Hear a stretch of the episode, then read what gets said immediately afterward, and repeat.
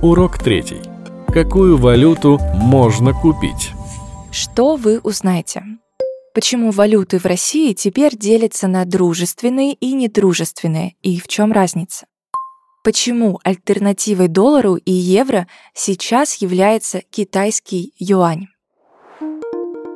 Почему некоторые валюты вдруг стали недружественными?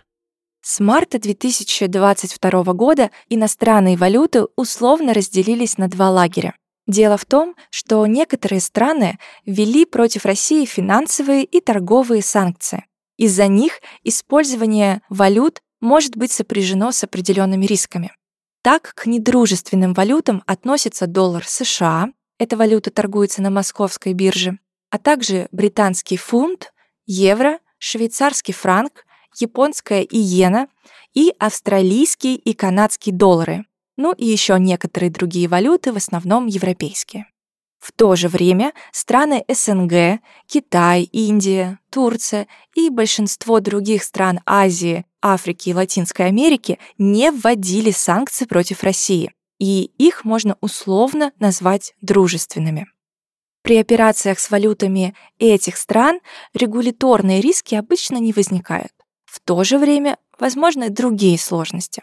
Многие эти валюты могут иметь ограниченную ликвидность. Это когда их сложно купить и продать по биржевому выгодному курсу, особенно на большие суммы. И еще у них менее стабильный курс по сравнению с долларом или евро. Почему использование недружественных валют рискованно? Когда вы покупаете безналичную зарубежную валюту, неважно в банке или на бирже, то по факту она хранится не в России, а на счету в зарубежном банке.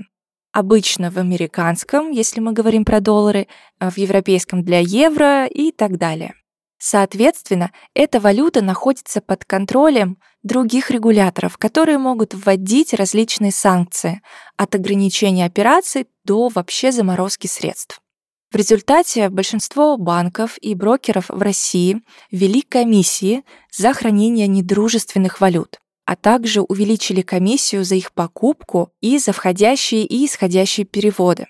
Эти меры вызваны как ростом расходов на совершение валютных операций, так и желанием участников финансового рынка, то есть банков и брокеров, снизить валютные обязательства которые в случае санкций могут привести к значительным потерям как для банков, так и в первую очередь для клиентов. Что делать инвестору? В текущих реалиях основной альтернативой привычным долларам и евро является китайский юань.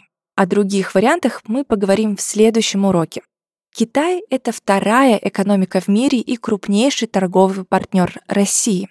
Среди дружественных валют, доступных для покупки в России, именно китайский юань является наиболее популярной и ликвидной валютой, то есть когда можно купить выгодно и продать. Недавно юань даже обогнал доллар по объему торгов на московской бирже. В то же время у юаня есть свои особенности, о которых важно знать. В отличие от большинства других валют, юань бывает двух видов. Аншорный то есть внутренний, который обращается внутри Китая, и офшорный, то есть юань, который торгуется за рубежом, не в Китае.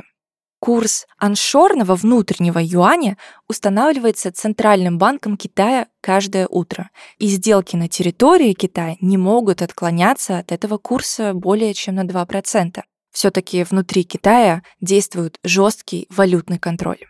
А вот курс офшорного внешнего юаня устанавливается в ходе торгов на международных валютных рынках. Теоретически курсы внутреннего и внешнего юаня могут отличаться друг от друга, хотя на практике, если отклонения происходили, то они были незначительными и временными. Какой юань может купить российский инвестор? Юани, которые можно купить в России на московской бирже, или напрямую в некоторых банках является офшорным, как и все остальные юани за пределами Китая. То есть юань в США тоже офшорный. Курс юаня на московской бирже при этом может отличаться от курса на других мировых площадках. Когда появляются новости о рисках хранения доллара или евро в России люди начинают массово перекладывать деньги в юани как альтернативу. Тем самым они отклоняют курс на московской бирже от курса на других где не происходило такого дисбаланса между китайской и другими валютами. Иногда отклонение курса юаня в России от мирового может быть достаточно сильным, например, как это было весной и летом 2022 года. Этот дисбаланс и отклонение было больше 10%. И если вы планируете сделки с юанями, стоит иметь это в виду и проверять курс перед покупкой или продажей. Подведем итог. Доллар, евро и некоторые другие валюты теперь являются недружественными. Их хранение и использование сопряжено с дополнительными рисками и издержками. Основной альтернативой для российских инвесторов является китайский юань, который бывает аншорным, то есть он торгуется в Китае, и офшорным, за пределами Китая, в том числе и в России курс юаня на московской бирже может отличаться от курса на мировом рынке из-за дисбаланса между спросом и предложением. Поэтому перед покупкой или продажей стоит его заранее проверить. И это можно сделать в приложении Тинькофф Инвестиций.